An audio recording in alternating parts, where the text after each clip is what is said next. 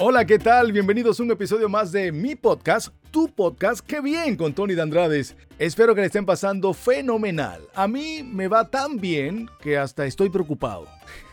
es que a veces cuando todo marcha bien, no dejan de aparecer algunos problemitas, ¿no? Pero la vida hay que disfrutarla en las buenas y en las malas. Y en esas dos aguas estuvo mi invitado de hoy. Inició su carrera musical a los 28 años. En 1972 creó La Dimensión Latina y en 1973 grabó su primera producción musical. En el año 1977 se separa de la Dimensión Latina e inicia la parte más exitosa de su carrera, ahora como solista. El próximo año estará celebrando por todo lo alto sus 50 años en la música. Le damos la bienvenida al Oscar de la Salsa, el sonero del mundo, Oscar de León. ¡Saludos! Segunda vez que estoy en su casa, aquí en Miami.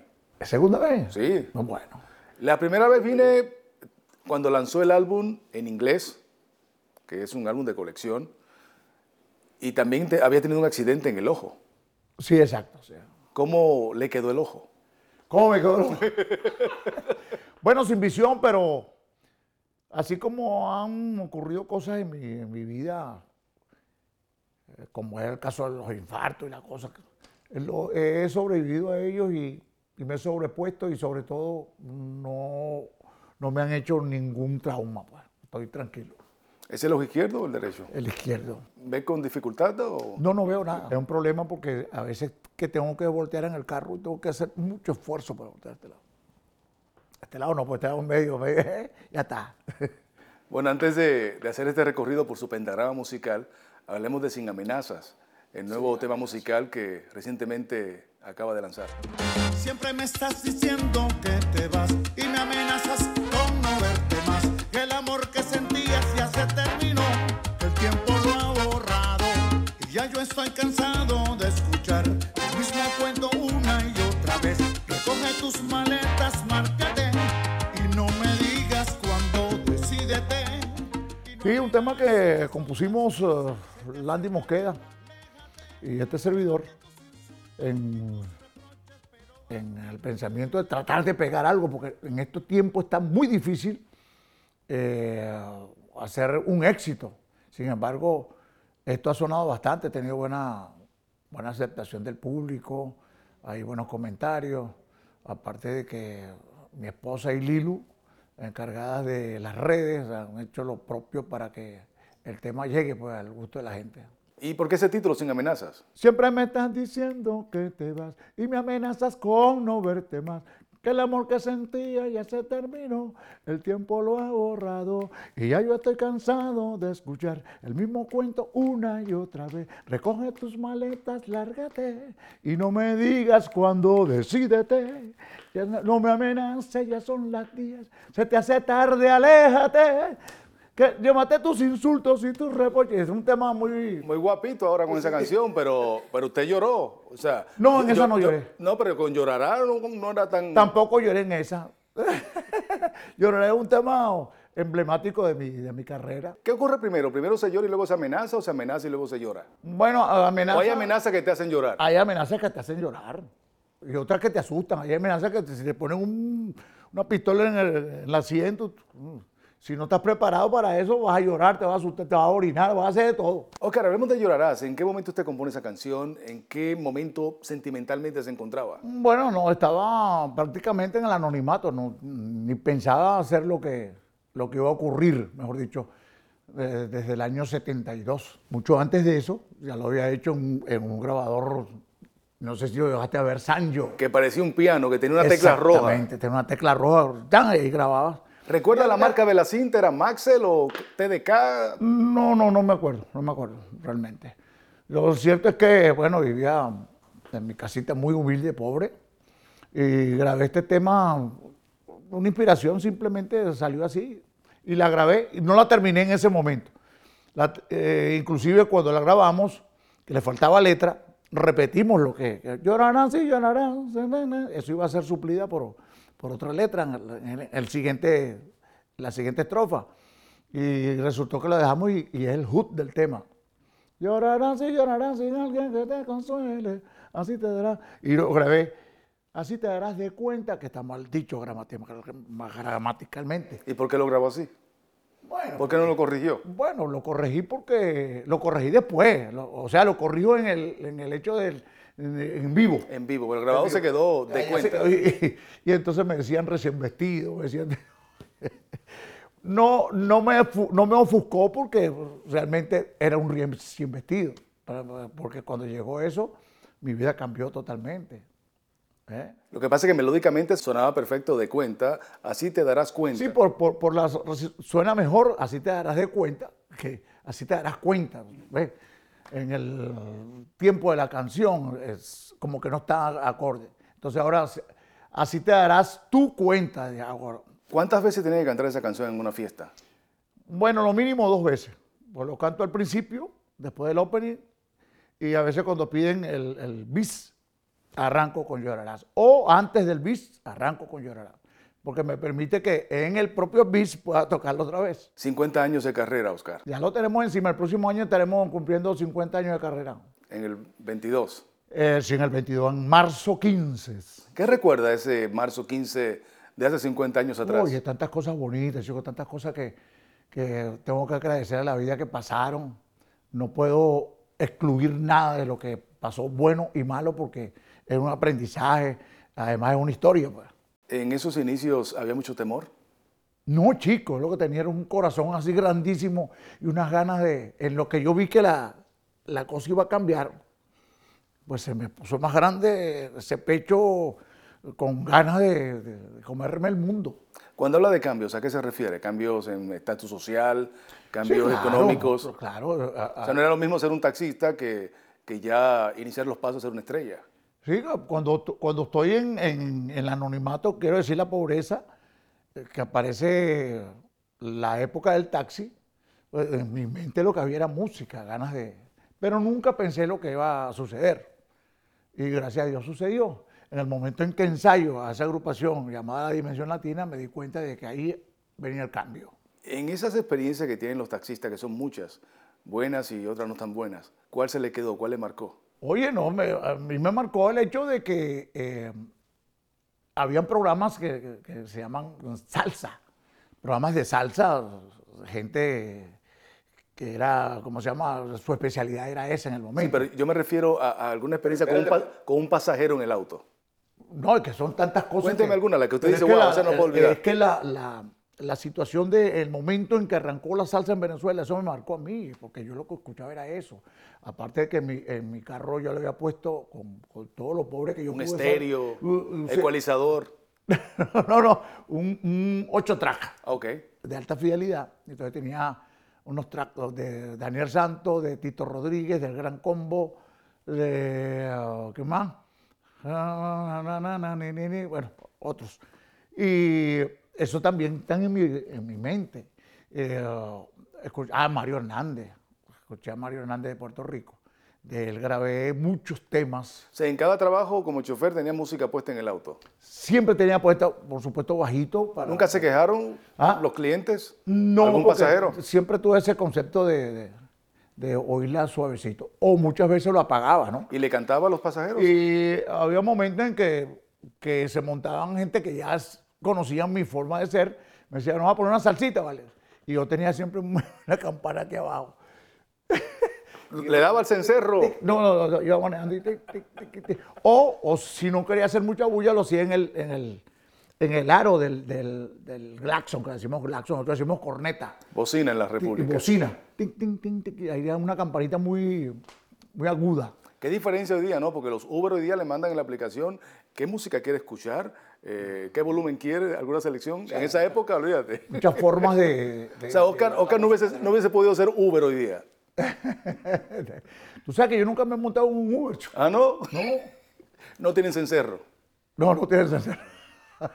Ahora Ni tambora. Con mascarillas ahora, ¿no? Es Mascarilla. sí, ¿Qué cambiaría, Oscar, de, de esas cinco décadas en su vida? No, nada, nada. Yo no cambiaría ¿Qué nada. agregaría? Yo no, no cambiaría nada porque todo fue tan divino, una cosa conllevaba a la otra. O sea, fue algo tan rico. eh, no estoy nunca pensando en cambiar nada. Dimensión Latina, ¿cuán importante fue para usted?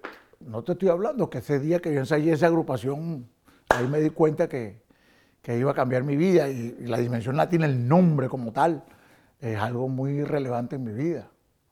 Eso lo, lo recuerdo siempre y, siempre voy a voltear hacia atrás viendo esos momentos tan bonitos. Y recuerdo a los muchachos también que quedaron pues representando a ese, a ese nombre en Venezuela, como Monje, Joseito, Helio, eh, este, también, bueno, han entrado otros muchachos ahora que no, no, no fueron los eh, que iniciaron pues la- los fundadores. Los años 70 fue muy importante para la salsa en Venezuela. Eh, también Nueva York fue una sede importante. Según su punto de vista, ¿dónde nace la salsa? ¿En Nueva York? ¿En Cuba? ¿Puerto Rico? Viendo los videos de otra hora, vi un video de Carlos Embale que decía, llegó la salsa. Y tenían pegado ese tema, échale salsita. Entonces, en Venezuela este, tomaron, tomaron ese, esa, esa palabra e hicieron los, los programas que antes te nombré. Entre ellos el de Fidia Danilo Escalona, Danilo Escalona, de, de Floromanco, y otros que se especializaron en ello y siempre utilizaron la palabra salsa. Pero adjudican eh, el nombre salsa a Johnny Pacheco. no, no, no. a- a- en Venezuela, a Fidias Danilo Escalona. Todavía no, no funcionaba la, la Fania. Pero se adjudica como creador de la salsa a Johnny Pacheco también. Pero eso fue después.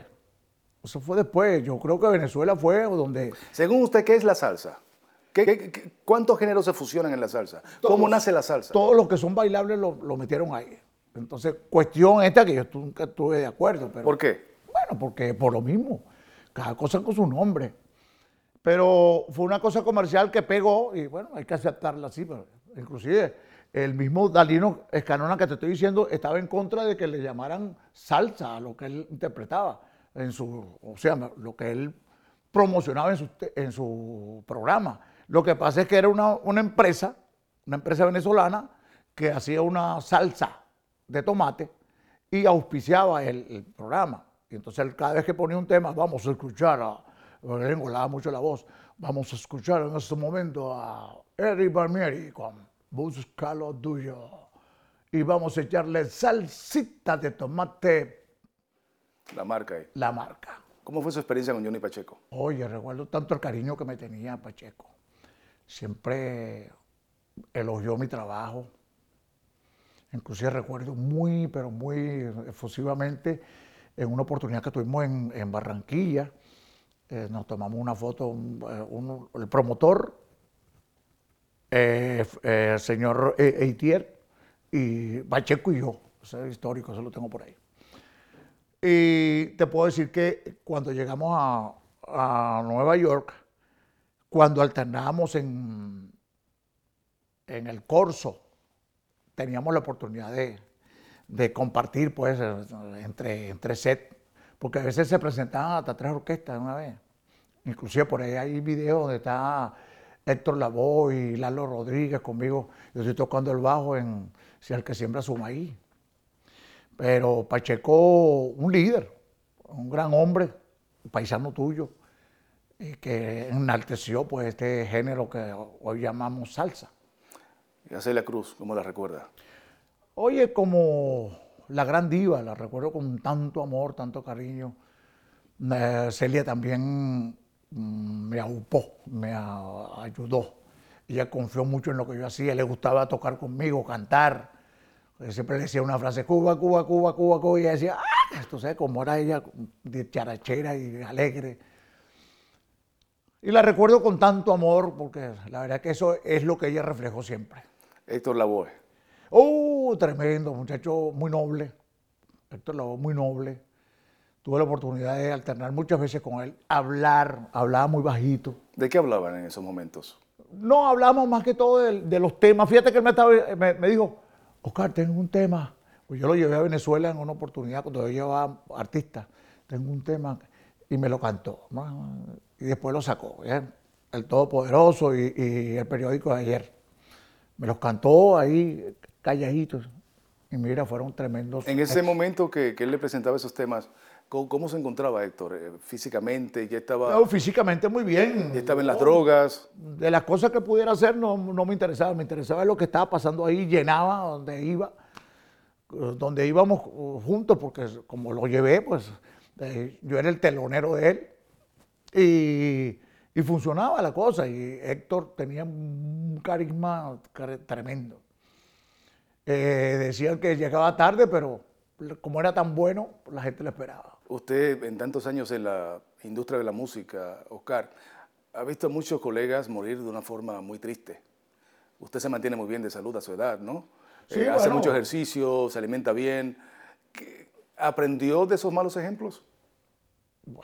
Yo siempre estoy aprendiendo, yo siempre estoy aprendiendo, yo nunca dejo de pasar las- los momentos para aprender. Inclusive la pandemia nos enseñó muchísimo, porque ahí nos dimos cuenta qué no hicimos y qué hay que hacer después que pase esto. Pero usted vio muchos colegas también caer, o sea, en vicios y Pero es muy triste, ¿no? eso, eso es triste porque es que el problema de eso es que la primera vez que prueban para, para ver qué es lo que es, se quedan ¿A usted le ofrecieron alguna vez? No, porque sabían que yo no los miraba muy mal. Eh, jamás eh, entré en nada de eso, ni siquiera conocí lo que era la marihuana, ni nada de esa cosa de- en, en físico, ni la misma droga esa que se usa, la, la cocaína. Yo nunca vi eso en, en físico, porque cuando más o menos veía que había, yo me apartaba. Gracias a los consejos de mi madre. ¿Cómo era el ambiente en la Fania All Stars? Ah, El ambiente en la Fania. no ¿cómo lo era? sé, no lo sé cómo era, no, no sé cómo era. el ¿Qué escuchaba usted? Lo que, lo que sí veía que había muchas estrellas ahí. Muchos egos. Ah, Muchos sí, egos. muchos egos compartidos y eso no era, no era tan bueno, pues. Pero por lo demás, no, no sé qué pasó. ¿A usted le sorprendió cómo terminó la relación entre ah, Rubén Blades y Willy Colón? Bueno, yo nunca estuve pendiente de esas cosas. Yo lo mío era escucharlos. Si funcionaba la, la dupla, pues vamos a Era tremenda Su- dupla. Su problema es su problema, porque cada quien tiene problemas. Cada quien tiene una gotera en su casa. Este año la Academia del Latin Grammy seleccionó a Rubén Blades como persona del año. lo merece y eso mucho más.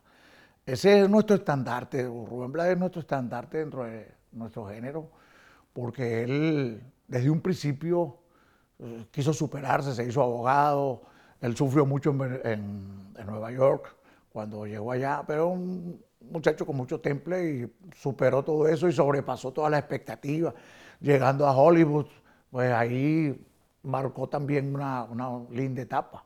Y eso nos hace sentir orgullosos. Yo me siento muy orgulloso de- del trabajo de Rubén Blay eh, toda la vida y lo tengo como estandarte. Y puedo servirle de telonero donde sea. Le gustaría Oscar de León también, me imagino, ya es muy merecido por su trayectoria ser persona del año del Latin Grammy, eso debe venir. Bueno, yo no, no trabajo para lograr esas cosas. Yo trabajo para sentirme feliz, hacer feliz al público, eh, enriquezco mi repertorio, en cada ensayo estoy siempre buscando algo nuevo, cuando me acuesto lo que pienso en, en música, mejor dicho, en cada momento que estoy pensativo es pensando en música, nada de problemas, ni nada de enfermedades, nada de esas cosas, porque los problemas vienen y se van, pero la música hay, hay que tenderle y el amo del, del ganado es el que, que lo engorda. Hace poco entrevisté a Jerry Rivas del Gran Combo de Puerto Rico y él me planteaba su preocupación por el escaso relevo que existe hoy día en la salsa. Eh, vemos que este género ha sido opacado por la música urbana. ¿Le preocupa a usted de que no existan eh, talentos nuevos son en la salsa? Son corrientes que se prenden con alguna chispa, se prenden y empiezan a atenderle y, y empiezan a sacar los tambores. Eso, eso viene por ahí, porque es que esa música no va a morir nunca. Y es más, ahora que está bajando, la gente la está, está codiciando, la desea. Yo voy a los espectáculos y, y están llenos todos. Ok, pero me refiero a, a esa, a ese poco interés de la juventud de cantar salsa. ¿A usted le preocupa eso de que con el paso del tiempo eh, no surjan nuevos talentos en este género No, musical? chicos, to- todo, tiene su tiempo y todo va a llegar. Ahora la atención hacia el reggaetón y, y nosotros también tenemos que prestarle atención a eso por la sencilla razón de que ellos saben manejar las redes. Afortunadamente tengo, afortunadamente tengo a mi esposa y a Lilu, que están encargados de, de las redes, y nosotros estamos equiparados con eso, aprendiendo de ellos porque lo saben hacer. En los años 80 surgió un tipo de salsa erótica. De ahí sale Luis Enrique, Eddie Santiago, Lalo Rodríguez. Bueno, viste, es lo que estamos hablando, siempre Pero aparece ustedes, algo. ustedes no cantaban ese tipo de salsa, era más... No, yo canté, yo canté. ¿cómo Sí, no? pero eh, antes de eso eran, era otro, género, otro ritmo, ¿no? Otras melodías. Eh, y, y tengo entendido que, que gente que ya estaba en esas grandes ligas, como estaba usted, como que no le cayó muy bien, ¿no? Ese, esa nueva eh, saborcito de la salsa erótica. Es que hay muchos que discrepan de- del reggaetón y el reggaetón es música al fin, se- en una forma u otra, pero es música y le permite a mucha gente adaptarse a ello. ¿eh? Entonces, cada corriente va haciendo una nueva etapa. En la, la- la época del merengue eso fue que nosotros temblamos. Bueno, tiemblan aquellos que no le atienden a su trabajo, ¿me entiendes? Tú tienes que equipararte, y meterte dentro del, del grupo que, que está pegado en el momento. Yo trato de estar con los jóvenes y hago todo para, para estar con ellos. Y nunca hablo mal de ellos porque merecen también el respeto. ¿Cómo piensa celebrar sus 50 años en la música? Ah, bueno, con música. Música, hay que hacer música. Yo tengo arreglos hechos ahí, hay como 80 y, bueno, 80 y pico de arreglos originales, de letras originales para escoger. Y ya, ya tengo pues en mente algo que puede funcionar eh, ya metido en el estudio. Lo que pasa es que hay sugerencias de, de personas que quieren que grabe con la Orquesta de Venezuela y- y- y es obvio pensar lo negativo, no hay que pensar en lo positivo y, y eso es loable que ellos lo hagan allá en Venezuela, otra parte por aquí, llamar a parte de los reggaetoneros que pueden este, incluirse en, mi- en mis 50 años porque están dentro de mi trayectoria también.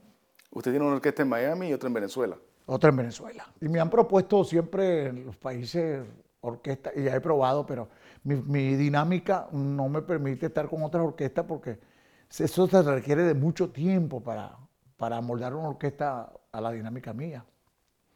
Esta tiene tres años y todavía le falta. Cuando usted se va de gira por acá, pues usa la orquesta de Estados Unidos, ¿no? Sí, ya hemos hecho, ya hemos hecho como, como ocho presentaciones después de, después de la pandemia y ya quedan por ahí todavía unas seis que tenemos que cumplir. Ya hay fecha firmada para el otro, otro año. ¿Y en qué momento usa la orquesta de Venezuela? No se puede usar porque es que... ¿Hace cuánto tiempo nos toca con su Por- primero porque eh, no he podido sacarle visas a ellos, no he podido, no, no he querido porque sí me las dan, pero eh, para tenerlos aquí una semana o dos semanas pagando hotel, comida y eso no, no, no es rentable. Entonces prefiero tener aquí la orquesta y aquella funciona para Latinoamérica.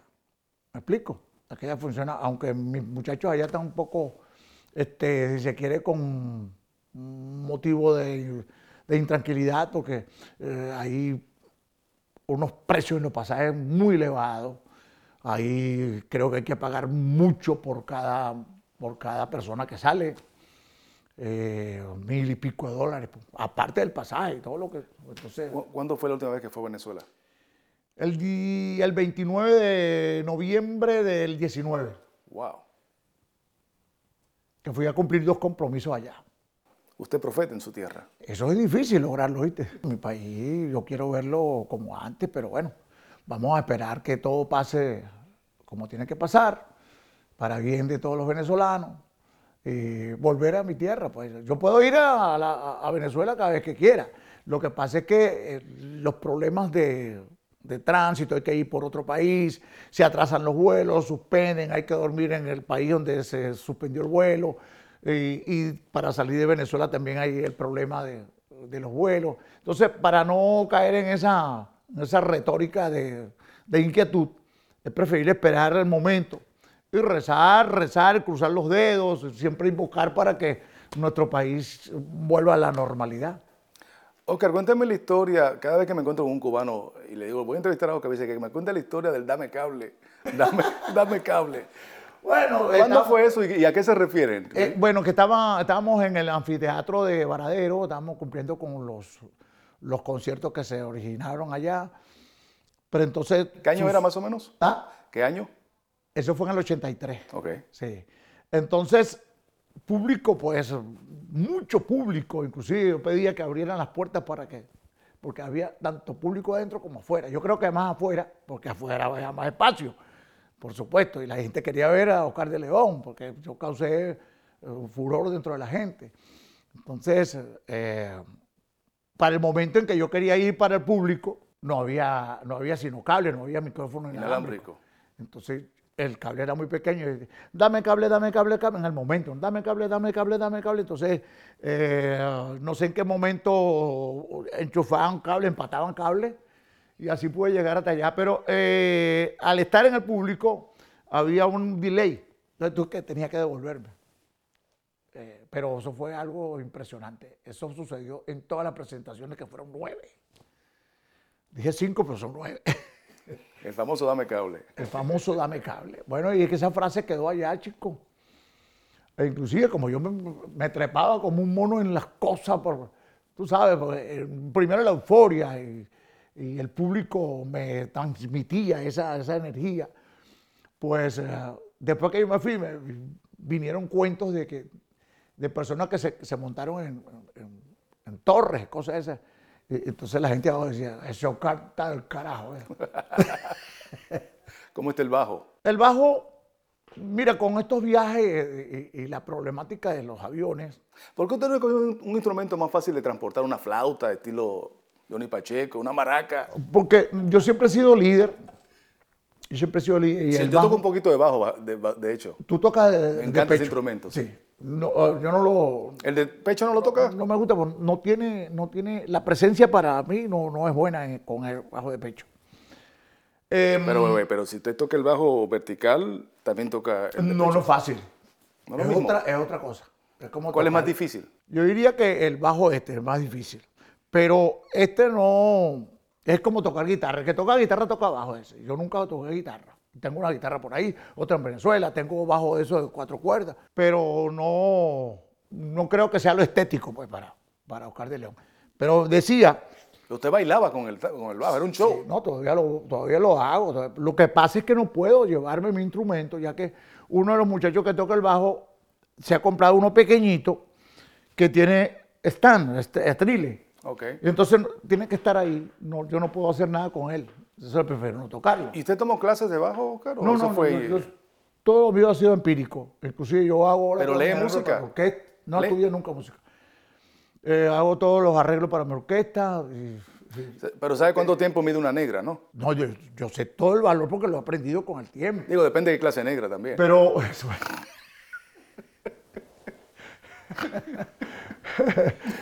Eh, ¿Tú conoces la viuda? No. La viuda es una africana, la viuda. Ah, ok. Ok.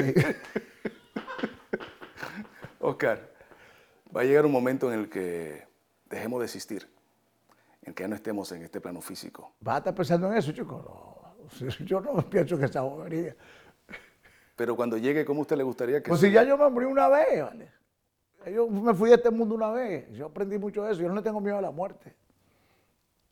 Eh, Me veo un infarto que, me- eh, que, eh, provocado por un, eh, un- ¿cómo se llama? Un cansancio extremo que a la postre fue un paro cardíaco. Y eso provocó el, infarto. Pero yo me levanté en la mañana, desperté con una sonda, con una sonda, eh, con oxígeno. Y lo, que, lo primero que hice fue, mmm, mano, estoy bien, estoy bien. Y al rato entró el médico y te dieron tres infartos. Después entró Ponte Ponte y que me dio tres infartos. A mí, tres infartos. Bueno, sí, no, y, te- y tenemos que suspender la gira de Europa. Y, ¿Qué? No, señor. Entonces, espérate que yo iba al baño y me paré con mi sonda para mi baño. Pero yo he hecho, chico, de, las- de los uh, malos momentos, trato de que sea un buen momento. pues. Yo no me entrego a la, a la dificultad, sino que la sobrepaso con mi, mi forma de ser, trato de hacer un chiste, tal. A mí me, me llegan a diagnosticar cáncer y bueno, vámonos, ¿para qué? Eh, ¿cuándo hay que inyectarme la, la broma esa? ¿Cómo se llama? La, los que le ponen al- para el cáncer, ¿verdad? Quimioterapia. No te, eh, dele plomo, que se- que le- el pelo ya se me cayó. Lo que sí se va a poner uno gordo, ¿no? Pero eso no, no es ningún problema. No le tengo miedo a nada de esas cosas. No tengo temor a eso. Tengo temor a un morir quemado, eso sí, ¿vale? ahogado, una cosa así. Eso, eso- me causa, me causa temor. Pero morirme normalmente de, de un infarto, una cosa, eso no me... Y hago ejercicio, pero fuertemente. A mis 78 años hago ejercicio muy fuerte. Aquí hay un, un radio de tres millas y pico. Voy por fuera caminando, tres, corro un poquito, termino mi milla. Me- lo hago siempre en la mañana para eh, acostarme, para relajarme, y en la noche voy a hacer pesa. ¿Eh? Y entonces me siento muy bien. Tengo mis achaques de viejo ya, porque Normal. de los normales, pero eh, me siento feliz, contento y enérgico. Bueno, don Oscar, ha sido un, un- un- un- de mucho agrado esta conversación. Usted sabe que se le tiene un aprecio muy especial. y- Me lanzaste. Ah, ¿sí? Me, me lanzaste. No lo lleve suave. y nada, hay que sigue el éxito y estaremos ahí celebrando esos 50 Bueno, años. Andrade, yo estoy sumamente complacido de que tú estés eh, entrevistándome, porque aparte de todo eso eres único. Eres una persona que con mucha sapiencia, conoces el trabajo y sabes eh, llevar la entrevista como para hacer sentir bien al, al entrevistado. Eres una persona locuaz. Bueno, eso viniendo de usted es un gran halago. Ya me No, no, hizo, no, que- es que- me hizo el día y parte del año. Mi hermano, lo que está a la vista no necesita anteojos. Un fuerte abrazo. Encantado. Viva Santo Domingo. ¡Qué bien! Sabroso. El precioso. ¿El sabroso dónde viene? Viene de honor a mi tío, mi tío Cirilo, que él se echaba, se echaba los tragos, cogía una guitarra, no la tocaba un carrizo, yo le daba unos rones y entonces se acostaba encima y decía, ¡sabroso! ¡Sí, baby! decía. Entonces, el día que fue a grabar, en una oportunidad, pues, dijo, voy a hacerle honor a mi tío. Y utilicé la palabra sabroso y se pegó. A ver cómo le quedaría a usted un ¡Qué bien! ¡Qué bien! ¡Sabroso! Me falta todavía. El que bien no, como que no me pega. A mí el sabroso tampoco. ¡Qué mal! Ese es tuyo, ese es el grito Sí, tuyo. sí. ¡Qué bien! Ya no lo digo más.